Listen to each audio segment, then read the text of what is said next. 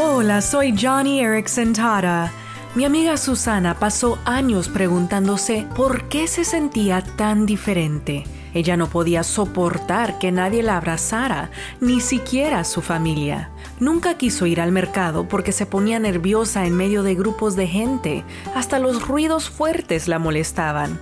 Bueno, no fue hasta que a su hija le diagnosticaron el autismo que la vida de Susana comenzó a tener mucho más sentido y en poco tiempo, al igual que su hija, Susana también fue diagnosticada con autismo y ahora su iglesia sabe cómo mejor apoyarlas.